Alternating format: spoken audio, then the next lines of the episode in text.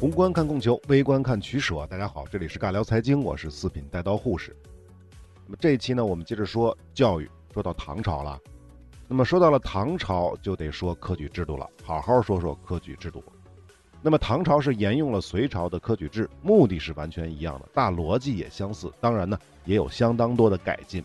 首先呢，科举还是要从地方筛选一遍的，也就是从州县考试。通过州县考试的就是贡士，贡士呢才有资格去长安赶考。那与隋朝不同的是，为了不让地方政府疏忽了人才的选拔，中央明确了每年要选拔出贡士的数量，上周是三人，中周是两人，下周是一人。也就是说，根据人数的不同，不同的州要选拔出来的人数是有标准的。当然，这还是人数底线啊，只要足够的优秀，共事的人数貌似是上不封顶的。那为什么会有这样的要求呢？我猜啊。如果不加要求，没准哪年的中央科举考试就开天窗了。不过呢，实际上中央科举是不可能开天窗的，因为除了地方的共事之外，还有一条途径是可以参加科举的。这个呢，就是进入中央的官学，成为生徒，学生的生，徒弟的徒。这样的话，也可以直接参加中央的考试。至于怎么才能够进入中央官学就读呢？后面我们会具体说。那么接着说科举制度啊，科举具体考什么呢？还是一样。分常科和制科，主流呢自然还是常科。在李渊的时代呢，常科依旧是秀才科、进士科、明经科和进士科，一共四科。后来呢调整为六科，就是把进士科给取消了。前面说过的，然后增加了一个明法、一个明书、一个明算。听名字就知道啊，一个跟法律有关，一个是跟文书有关，一个是跟算术有关的。那么此外呢，唐朝还有其他的常科，什么一史、二史。这是跟修历史相关的啊，主要考什么《史记》啊、《汉书》啊、《后汉书》什么之类的。一史科可能就是考一本书，考哪本我不太清楚，可能是考《史记》。三史呢就是考三本书。再有呢就是开元理科，开元礼呢实际上就是考礼仪，考哪本书呢？考《大唐开元礼》这本书。然后就是道举科，考道家经典的，一般是考老子、庄子和列子。还有一个是童子科，这就是十岁以下的儿童参加的啊，一般就是考《孝经》和《论语》。但是后面说的这些一般都不是主流，我们后面就不讨论了啊。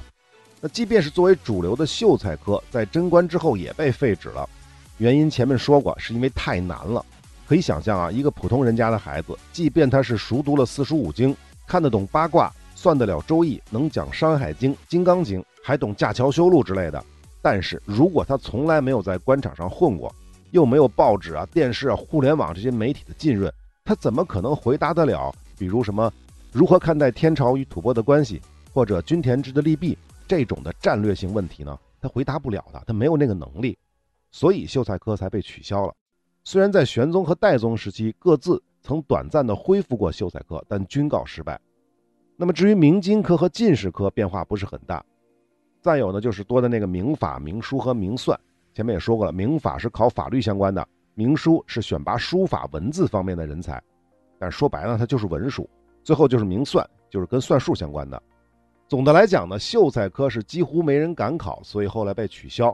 明法、明书和明算呢，由于专业性比较强，即便通过了考试，获得的官职也有很大的局限性，参加考试的人也比较少。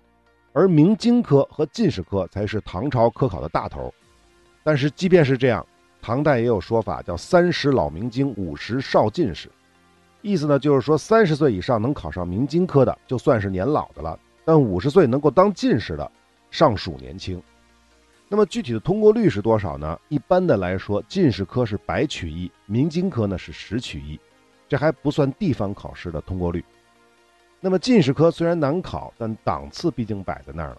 根据统计呢，唐代的宰相三百六十八人，进士出身的有一百四十三人，占总人数的百分之三十九。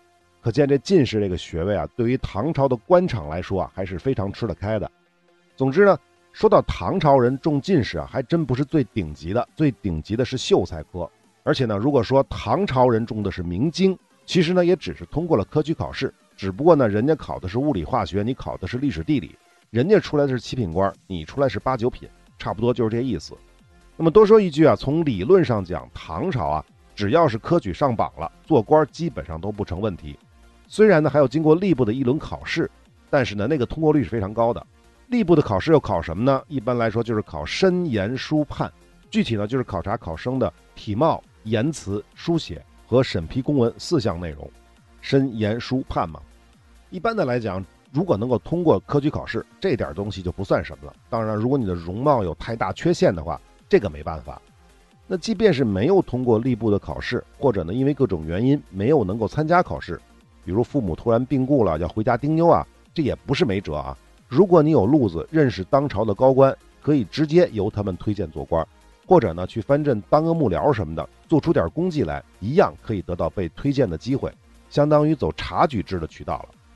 好，那下面的问题呢，就是中了科举之后，你能做什么官呢？一般的来说啊，科举考试的成绩是有档次的，最高级的秀才科上上帝授官呢是正八品上，明经科的上上帝呢授从八品下，而进士啊、明法两科呢，甲第呢是受从九品上，乙第呢就只能当最小的从九品下了。当然这里有一个疑问，我没有太看明白，不知道为什么进士科的官位比明经科的要低。按理说进士比明经要难的啊，那具体我也没有查是什么原因啊。大家要知道的话，可以告诉我们，在留言里面跟我们分享一下。那么可以看出呢，唐朝政府是不会给通过科举的学子太大的官职，即便你是状元也是一样，最多也就是个八品。那这跟后朝呢情况不太一样。那可以想象啊，这可能还是跟皇帝不想得罪世家大族有关，毕竟唐朝嘛还是。好，这个是常科，再说制科。那么唐代由于历时三百多年，所以制科的花样是非常非常多的，可以说是五花八门。那我们大概把这个大类说一下就行了。比如说文辞类有十八科，这下面有什么文经邦国科、文史兼优科、文辞雅丽科等等等等，我就不说了啊。那么第二个大类是军武类十六科，第三是励志类的，一共二十四科，第四是常才类的二十一科。这常才是什么意思啊？我说它的科名你就知道了：多才科、绝伦科、拔萃科、贤才科、良才鼻科，鼻是鼻子的鼻啊；良才异行科、才兼文武科、英才杰出科、下笔成章科、日式百篇科、日式万言科等等等等。所以这常才是什么意思啊？常才就是特种人才的意思。啊，第五类不遇类二十科。什么叫不遇啊？百年不遇的不遇啊。这里有什么处世科、山人科、乐道安贫科、抱气怀能科、草泽遗才科等等等等，啊，这个就是不遇科二十科啊，一共。那么第六个是儒学类，是十九科，这个也比较好理解了。比如什么博学通义科、博学专门科、文儒义等科、精通经史科，还有什么两经科、三史科、一史之本末者科，哎，太乱了这个。然后再说下一个叫贤良直类。十五科，这包括什么贤良科、贤良方正科、直言极谏科、临危不顾科，还有什么孝弟廉让科等等等等，我们也不多说了啊。我突然觉得这个不像是科举了，不像是科举的制科了，倒更像是好市民奖之类的这种。好，最后还有两个类啊，一个叫做玄糟类科，下属比什么整理阴阳科、通三教宗旨究其精微科，这应该是跟玄学有关的啊。最后一个是方剂类两科，这两科呢应该是跟音乐有关的。好，以上就是这个唐朝的制科，一共九个大类，每个大类里面还有不同的小类。不过呢，根据宋朝人的记载，他们评价说，唐朝的制举科目虽然多，但是大同小异，形式也雷同。具体是什么情况呢？我也没兴趣去查了。但是最起码，我觉得考的杂，它有考的杂的好处。什么好处？考的杂，学的就杂。但这个不是说单一一个人要学得很杂，而是广大的学子们可以选择学的科目的范围非常的广，而不是像后来的明清时期，除了四书五经，其他可以选择就太少了。那么另外呢，唐朝的武则天时期，就是武周时期，还首次开了武科，就是选拔军事人才啊，这个是作为常科的啊。只不过呢，那个时候的武举啊，更看重的是军事技能，考试科目呢是马射、步射、平射、马枪、负重、摔跤等等。还没有涉及军事策论的范畴，这个呢要到宋朝才逐渐完善。好，那我们下一个问题，唐朝的学子可以直接参加长科的考试吗？当然是不能的。唐朝人口那么多，怎么可能一下子都拥到长安去考试呢？首先啊，学子们先要在所在的州县报名，先参加地方考试，一般是农历的八月。通过了地方考核之后，也不能直接进京，相关的材料要先送到京城，礼部先要审一遍。审什么呢？包括地方考试的卷子、学生的简历等等等等。这一轮通过之后，才会被允许在第二年的正月进京赶考。考完了之后呢，等到二月放榜。如果你考上了，就可以等着吏部的考核和工作分配。落榜了，那你就赶紧收拾收拾，打道回府了。那么接下来，唐朝的科举为政府提供了多少人才呢？整个唐朝科举取士大概是一万多人，这个不少吧？听上去，但是你要分配到将近三百年的时间里。平均下来也就每年三十来人。另一个数据说呢，唐朝一共开科二百六十二次，录取总人数是六千六百五十六人，平均每次呢也就录了二十来人，二十五六人。当然，其实不能这么平均了，因为唐朝的科举录取人数是逐渐增多的。比如到了唐中期的玄宗时期，每年参加科举的人数呢，原文是多则两千，少由不减千人，也就是一两千人。那么加上进士科是百取一，明经科是十取一的说法，所以玄宗时期每年可能录一百来人。那么这么看的话，肯定唐朝初年的科举人数是非常少的，估计也就十来人左右。显然这还是不敢去触动门阀士族的政治利益。唐朝中前期的官僚最重要的来源还是察举制，也被称为蒙阴入仕或叫杂色入流。什么叫蒙阴入仕呢？阴就是那个树荫的阴啊，就可以理解为世袭。一般的来说呢，贵族和高级官僚的子弟进入官学上学，学成之后呢，不必参加科举，就有机会得到官职。当然了，某些家族的子弟甚至不需要入官学学习，也可以得到官职。这肯定是家学比较好的。当然，这个家族的势力也得非常大。那么杂色入流呢，就很多了。比如说低级别的官员的子弟，通过轮流担任三品以上高级官员或者贵族的侍从或者跟班，或者呢是交纳一定的费用，十年期满之后。再通过用人单位的考核也可以当官。显然呢，这些方式不管是蒙阴入仕还是杂色入流，都是从当官的团队里面继续挑当官的。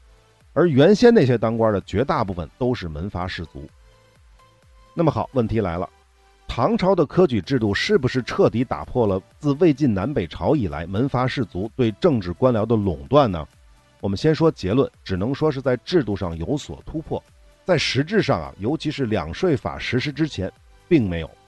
那这跟两税法有什么关系呢？我们简单回顾一下税收那个系列啊。唐朝初期执行的土地政策是什么呀？是均田制。均田制的好处毋庸置疑，但问题也存在啊，这就是阶级固化。这个是不是很好理解啊？均田制就是土地公有制，那普通百姓就没有兼并土地的可能，那他们也就几乎无法去改变阶级地位。别跟我说经商啊。商人的地位在中国的古代是非常低的，弃农从商不仅不可能提升地位，还会降低呢。那换句话说呢，均田制抑制了新兴地主阶级的产生，拥有大量土地的永远是那些上层的门阀士族，拥有小块土地的永远是下层的普通百姓。均田制只是解决了底层百姓的基本生活问题，仅此而已。那有人就会说啊，科举啊，读书识字考功名啊，不就改变身份了吗？改变阶级了吗？士农工商从农工转变为士，不好意思啊，还是那句话，均田制解决的是底层百姓的基本生活问题。普通农民过小日子可能还行，但并不是绝大部分家庭都有余财去供孩子念书的。那么这又牵扯到另一个问题，就是造纸术和印刷术。造纸术虽然在唐朝已经初具规模了，但成本依旧是非常高的。中上阶级消费还行，但远远达不到普及的程度。那么至于印刷术呢？我们以前也讲过，雕版印刷要到唐中后期才普及，因此呢，文化知识的传播成本呢，只能说比前朝降低了。但对于普通人来说，唐朝的中产阶级啊，笔墨纸砚和书籍这些文化用品依旧是奢侈品。那么综上所述，在这一时期，文化和知识依旧还是被世家大族所垄断的。我们只能说，跟前朝相较。科举制让那些小一点的士族有了更多的出头机会，也就是这样了。那么在这种情况下，唐朝皇家对于科举的思路其实跟隋朝差不多，只能是慢慢的增加科举录取的官员名额。一方面呢，就是温水煮青蛙，免得激怒门阀士族；另一方面，也确实没有那么多的平民学子能够通过科举考核。那么唐朝的皇帝们就这么束手无策了吗？当然不会了。他们呢，一手去加强官办教育的投入，另一方面呢，鼓励私学在民间野蛮发展。其实，在隋朝啊，隋文帝就颁布过劝学行礼诏，这其中就提出号召全国人民利用闲暇时间学经习礼，要求地方政府不得限制私学，鼓励社会上那些有识之士开办私学，以此谋生，并明确的说，如果这些私学老师搞教育搞得好，地方官员可以推荐他们参加制举。就是临时科举，甚至呢是可以被直接征召当官的。当然了，这属于隋朝皇帝的一厢情愿了。至于为什么，前面讲过了，民间没有那么多读书识字的人，学习成本高嘛。那么到了唐朝，自然他们也是一样，继续提倡私学。李渊时期就曾经颁布过《治学官备试殿礼诏》，这几个字我不知道是不是都念对了，文言文就不说了。大意呢，就是说，除了州学、县学由地方政府承办之外，县以下的乡均由民间自行筹办、自己管理，政府呢是大力支持。那么，唐中宗李显、唐睿宗李旦、唐玄宗李隆基也都多次颁布过类似的鼓励民间办私学的诏书。这仨哥们什么关系？大家知道吧？李显、李旦和李隆基。李显是武则天和李治的儿子，李旦是李显的儿子，李隆基是李旦的儿子。只不过呢，以上说的这些诏书啊，对于私学的态度都还只是鼓励，不限制，并没有更多的实际行动或者物质上的支持。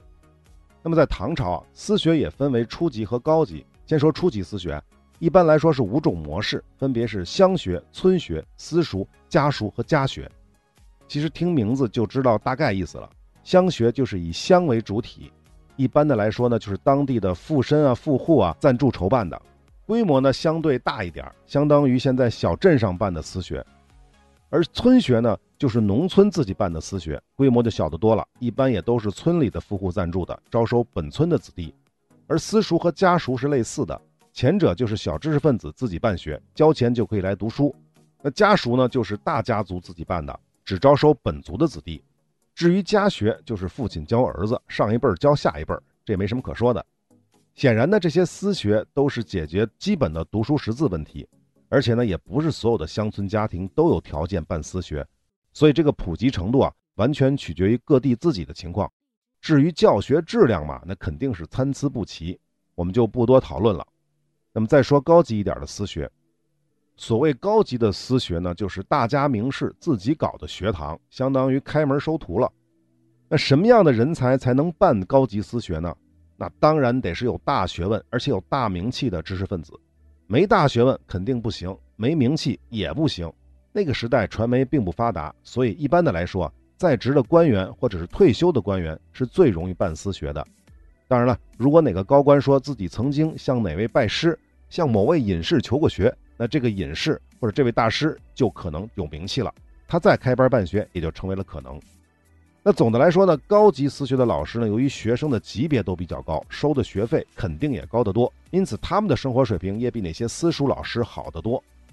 那么既然有了较好的收入，很多私学也就开始收集藏书了，中国古代的民间书院时代也就随之开启。当然了，唐朝初年的书籍还是很贵的，因为即便有了纸张，也是需要誊抄的。但是到了唐中后期，有了雕版印刷，书院的藏书。就逐渐丰富起来了，成本低了嘛，也就逐渐的打破了门阀士族对文化知识的垄断。唐朝时期比较有名的书院，包括四川遂宁的张九宗书院、江西的高安贵岩书院、湖南衡阳的石鼓书院，这些都是集藏书与私学一身的私人高级教育机构。那唐朝的书院还有很多啊，但规模和影响都跟宋朝比不了，所以这部分呢，我们就不多说了。好，下一个问题，唐朝私学教什么？还是像南北朝那样想教什么教什么吗？这当然也不是了。我们讲过的南北朝时期，我们势利一点的说，作为受教者，其实学了也是白学，上学更多的是干嘛？陶冶情操。但现在不同了，到唐朝就不同了，学习只要学得好，是可以通过科举来做官的。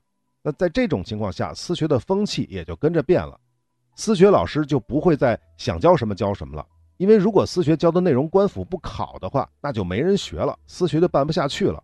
只有教那些四书五经啊、方略策、策论之类的私学，才能招来更好的学生、更多的学生。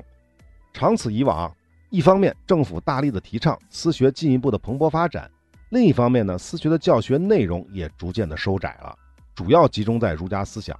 因此呢，在文化的多元化方面，唐朝实际上在一定程度上是有所退步的。但是呢，不得不说，唐朝科举的科目还是非常多的，所以呢，即便是内容有所收窄，那也比后面的宋朝，更不用说明清时期了，唐朝还是要宽泛的多。好，这是私学，我们再来说唐朝的官办教育。总的来讲呢，唐朝的官学是三起三落。从最开始的李渊时代，部分恢复了隋朝制度的官学；李世民时代呢，就基本完善了官学制度。但是到了武周时期，就武则天的时期，这武则天是崇佛的，重科举，轻学校，甚至呢还荒废了太学。到了唐玄宗时期才得以恢复，并发展到了最繁荣的阶段。那接下来就是安史之乱，此后的唐朝中央政府的势力大大被削弱了。对官学的投入也大大降低，虽然中间有部分时期曾经短暂的抬头，但都是昙花一现，再也没有恢复到贞观开元时期的官学规模。先说中央官学，唐朝最早的中央官学是隶属于太常寺的，设置了国子学、太学和四门学，基本上呢就是精简了隋朝的中央官学的结果。但是后来呢，这个机构独立出来，跟太常寺平行，就改名为国子监，皇帝和礼部是直接领导。是唐朝的最高学府，专门培养国家需要的高级官僚人才。国子监后来除了国子学、太学和四门学之外呢，后来又增加了律学、书学和算学。那这些学到底是啥区别呢？首先，学习内容是不一样的。国子学、太学和四门学的学习内容基本差不多，都是儒家经典。而律学、书学和算学，听名字就知道了，律学就是专修法律嘛，书学呢就是专修文字，算学就是专修算术。那么国子学、太学和四门学的学习内容都一样，为什么还要分成三门呢？因为入学资格不一样。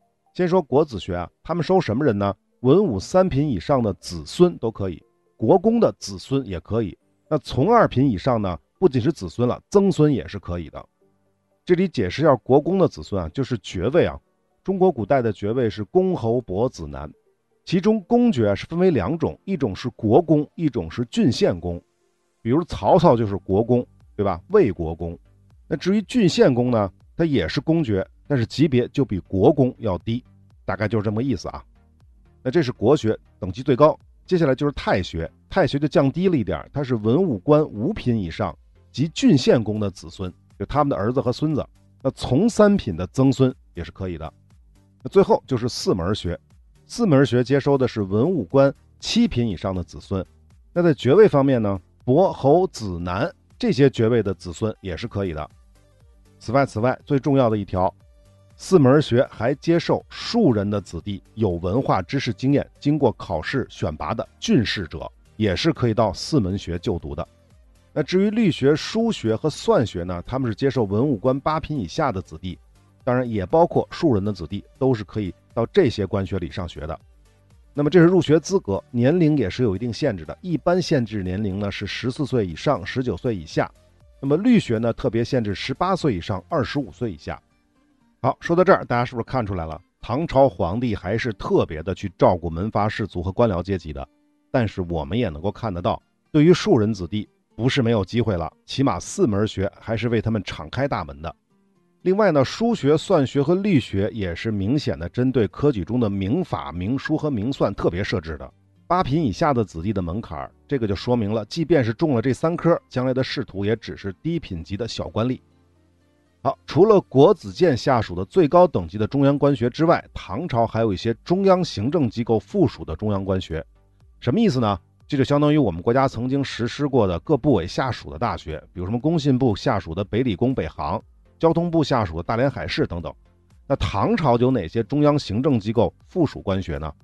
首先就是东宫的崇文馆，东宫就是太子嘛，崇文馆实际上就是太子主办的皇家学校，这个学校的级别也是非常高的，师资上呢是绝不比国子监差，教的内容呢跟国子学也没有什么差别，也是儒家经典。那再有就是门下省主办的弘文馆，其实也是一所贵族学校，级别略低于崇文馆。也是招皇亲国戚，但是是是级别达不到崇文馆的。再有呢，就是一品大员，比如宰相之类，他们的子弟，还有功臣的子弟，都是可以到弘文馆上学的。再有呢，就是礼部下属的崇玄馆，玄是那个玄学的那个玄，这听名字就知道，这是专门教授道家经典的。因为唐朝是礼家嘛，他比较信道教。而重选馆的招生对象呢，跟国子学的要求是相同的：文武官三品以上和国公的子孙，从二品以上的曾孙。那么再有就是尚书省下面的太常寺底下有太岳署、太医署和太卜署。这个不是抓耗子啊，卜是卜卦的那个卜啊，学的就是算卦啊。太医署就是学医药的，太岳署就是乐舞什么之类的。这是太常寺直属学校啊，还有太卜寺直属的兽医学。少府监直属的工艺学，这还没完啊！还有秘书省的太史局，就是司天台啊，它下属有天文学、历法和漏课，还有一个贵胄小学。贵胄小学就是皇家子弟和功臣的子弟他们上的小学。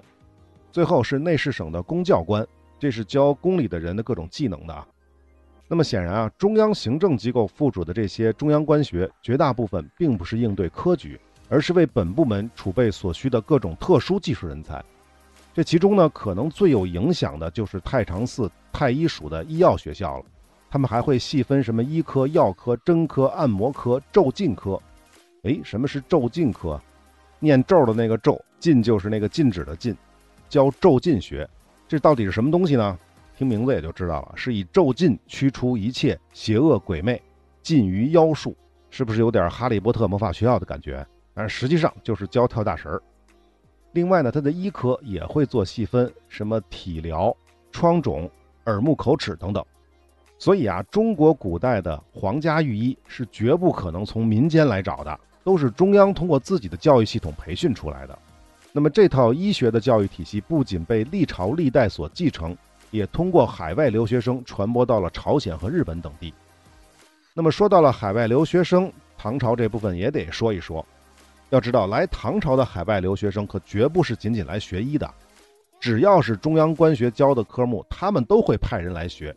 毕竟这些留学生多数都是本国的贵族子弟，只是到了后来，这些国家的人才发现，这唐朝的官学不仅教四书五经、治国方略，还教各种职业技能，这才又派遣了大量的低级官员的子弟来中国深造类似医学、工艺这些专业。那么这些外国学生一般来说至少要在长安学习十年以上，而且当时的唐朝确实是十分开放和包容的，对留学生的人数没有特别的限制。当然你得通过考核啊。一般的国家呢，少则派七八人，多则派上百人。这还没完，唐朝政府还会为这些留学生提供一定的补助。留学生都是鸿胪寺接待的，他们学习期间的吃穿用度、学习用品，鸿胪寺都会按照一定的标准给予补助。这和现在国内的很多大学为了在统计数字上快速提高学校的国际地位，贴钱招外国留学生可不一样啊。因为刚才说的这些补助，并不是只给留学生的，只要是官学的学生都有类似标准的补助。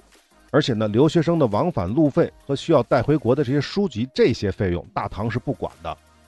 说到这儿呢，想起一笑话：中东是哪个石油国家的大学啊？好像是迪拜还是哪儿的大学？是迪拜大学还是阿联酋什么大学？应该是零几年才开始招留学生的，在中国招生啊。当时招生的时候，在中国这边学费不仅是零，而且呢，你只要是来上学，我就给高额补助，甚至是说你要到上海面试，因为他面试点在上海啊。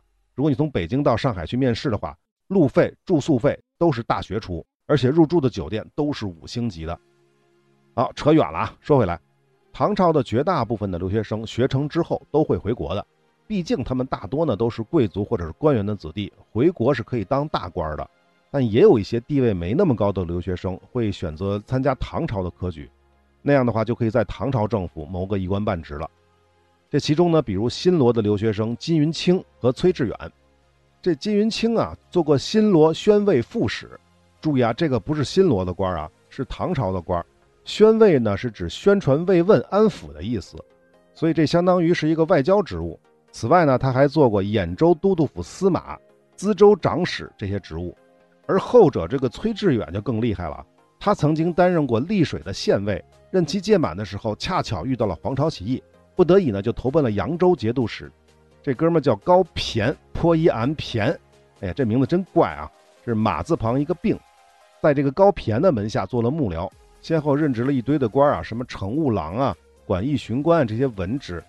后来呢，高骈起兵讨黄，讨黄巢啊，崔致远就撰写了《袭黄巢书》，因此呢被册封了勋爵。不过呢，最后唐朝是大势已去，崔致远没有办法了，带着大唐三品的官衔返回了新罗，得到了新罗国王的重用，被后人称为韩国汉文学的开山鼻祖。那下面呢，我们来念一首崔致远的诗啊，唐诗：秋夜雨中，秋风唯苦吟，世路少知音。窗外三更雨，灯前万里心。怎么样，诗还不错吧？那这是新留的留学生啊。那么日本的留学生当中呢，最著名的就是阿倍仲麻吕了，中文名叫做朝衡。这哥们的故事很多人都说过，我们就不细说了。但是必须要说的是，这哥们最后是死在长安了。最高的官位呢，做到了光禄大夫兼御史中丞，还封了爵位——北海郡开国公。这是一公爵啊，而且是一个国公，品级是从二品。死后呢，又追封了正二品潞州大都督。那我们再来念一首阿倍仲麻吕的诗啊，也是唐诗了啊，《望乡诗》：仰首望长天，神池奈良边。三立山顶上，响又皎月圆。是不是也不赖啊？这就是唐诗，外国人写的唐诗，是不是挺有意思的？好，唐朝的中央官学我们就说完了，再来说说唐朝的地方官学。唐朝的地方官学也是继承了隋朝的基本制度，分州县两级。太具体的我们就不细讲了，简单说两句。一般唐朝的县学呢，只教授儒家的经学，就是儒家经典呗。招学生呢是根据县的人口来定，二十到五十人不等。而州学呢，不仅要开经学班，也开医学班。经学班呢一般是五十到八十人，医学班就十到二十人。注意啊。州县的地方官学的学生啊，除了参加科举考试之外，这一条路之外，也是可以通过地方政府的察举制进入中央官学的。一般是进四门学，然后可以继续深造。此后呢，就有机会通过官学这个途径毕业，然后再当官。当然了，如果成绩没有那么好，也不排除能够得到地方小官吏的工作机会，但是一般就是吏了，当不了官了。如果再不行，那您就只能选择回家继续种地了。那么，不同于中央官学，唐朝的地方官学对出身的要求不高，平民庶人子弟占了绝大多数。这个呢是最具积极意义的。这也是为什么地方官学的学生晋升到中央官学一般都是读四门学的原因。那么，唐朝时期的地方官学能培养出多少学生呢？根据《新唐书》的记载，最鼎盛的玄宗时期，开元盛世啊，州学一共有学生两万多人，县学呢将近四万人。加上中央官学的学生，总计是超过了六万人。好，关于唐朝的教育，基本说的差不多了啊。总的来讲，唐朝的教育体系肯定是比魏晋南北朝完善且正规的多。虽然在多元化方面有所退步，但是比后面的明清还是足够的开放和包容。从施教者的角度来看呢，唐朝政府加强了教育体系的建设，它的主要目的呢，跟秦汉无异，还是为了给政府官僚集团输送合格的人才。而且呢，通过相对更公平的科举制度，逐步不能说完全打破吧，起码是动摇了原先门阀士族对官场政治的垄断，因此在一定程度上加强了中央皇权集权的这种力度。那么作为受教者呢，首先呢就是可以选择的学习范围变窄了，官学就不多说了，除了儒家、道家和法家以及一些技术型的专业学科之外，其他文化知识基本上是学不到的。而私学呢，虽然政府基本上不干预，还积极鼓励。但是由于科举的明确的指向性或者说是导向性，绝大部分的私学只注重儒家经典的教授，而忽视了其他的方面，这是典型的宏观调控直接影响供求关系的结果。总的来讲呢，唐朝政府的教育体系在建设方面还算是成功的。一方面呢，为了避免过早过激进的触碰门阀士族的政治利益，所以严控科举选官的数量和入仕的等级。另一方面呢，大力的推进官学和私学，积极培养其他阶级的知识分子为己所用，用温水煮青蛙的手段来对付这些世家大族，确实是非常明智的。不过呢，无论如何，限于学习文化知识的成本问题，唐朝的教育体系依旧只能覆盖富人阶级。中唐实行两税法，土地可以兼并之后，逐渐通过受教育和科举，部分替代了世家大族的政治地位的，就是新兴的地主阶级。至于底层的贫苦的平民百姓的子弟，别说通过科举翻身了，就连最基本的读书识字也不是一件容易事。实际上呢，直到唐末，那些所谓的寒门出身、通过科举入仕的新兴的官僚阶级，才将将能与世家大族的官僚阶级有所对抗。历史上呢，被称为牛李党争。所谓的牛李党争呢，就是牛党和李党。牛党呢，就是以牛僧孺为首的进士出身的官僚派系。这李党呢，就是李德裕为首的门阀士族的官僚派系。我查了一下牛僧孺的出身啊，没有查到他的家境如何，但有文献说牛僧孺的祖上曾经是隋朝仆射牛弘，仆射呢就相当于是宰相。如果这个记载无误的话，那也说明牛僧孺也并非是真正的寒门子弟。好，说了这么多，不知道大家如何看待唐朝的教育体系和科举制度啊？要我说啊，简单一句话，唐朝的教育体系有突破的一面，也有保守的一面。但无论如何，比起同时期中世纪欧洲的教育而言，还是先进、先进、先进的多。好，本期内容就是这么多了，我们下期接着聊宋朝，下期再见。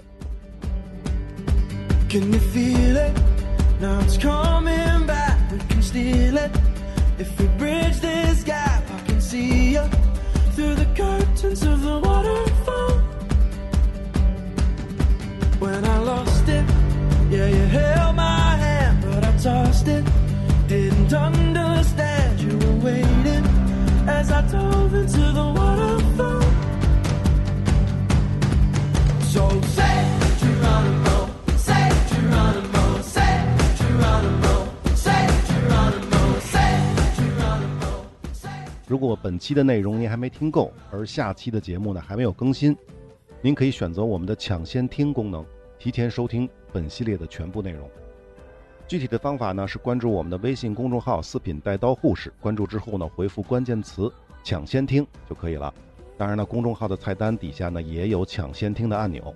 特别提醒啊，抢先听是需要付费的，单集一元，打包购买是半价。感谢您的关注和支持，我们下期再见。Well,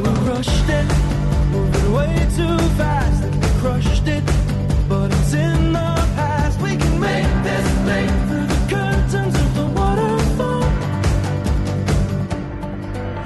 so.